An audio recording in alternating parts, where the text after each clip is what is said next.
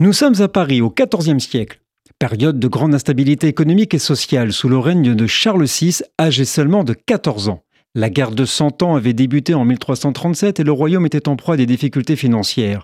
Le peuple, accablé par les impôts incessants et la misère grandissante, est à bout de patience.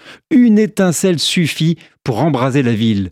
En ce jour glacial de 1er mars 1382, une marchande de Cresson est brutalement arrêtée pour non-paiement de la gabelle, un impôt sur le sel particulièrement impopulaire.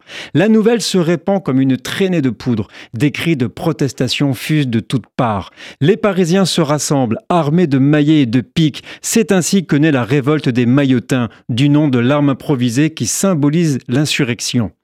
Les émeutiers prennent pour cible les symboles du pouvoir, collecteurs d'impôts, riches, bourgeois et les Juifs.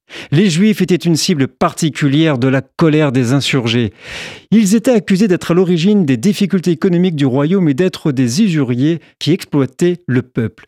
Des maisons et des synagogues ont été pillées et incendiées et 16 Juifs ont été tués. La violence règne dans les rues de la capitale.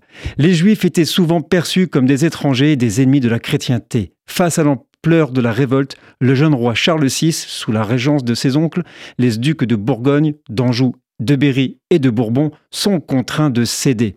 Ils promettent d'abolir la gabelle et d'autres taxes impopulaires et de réformer le système fiscal. Cette révolte a donné son nom à la porte Maillot à Paris. Maintenant, vous savez, nous sommes le 1er mars.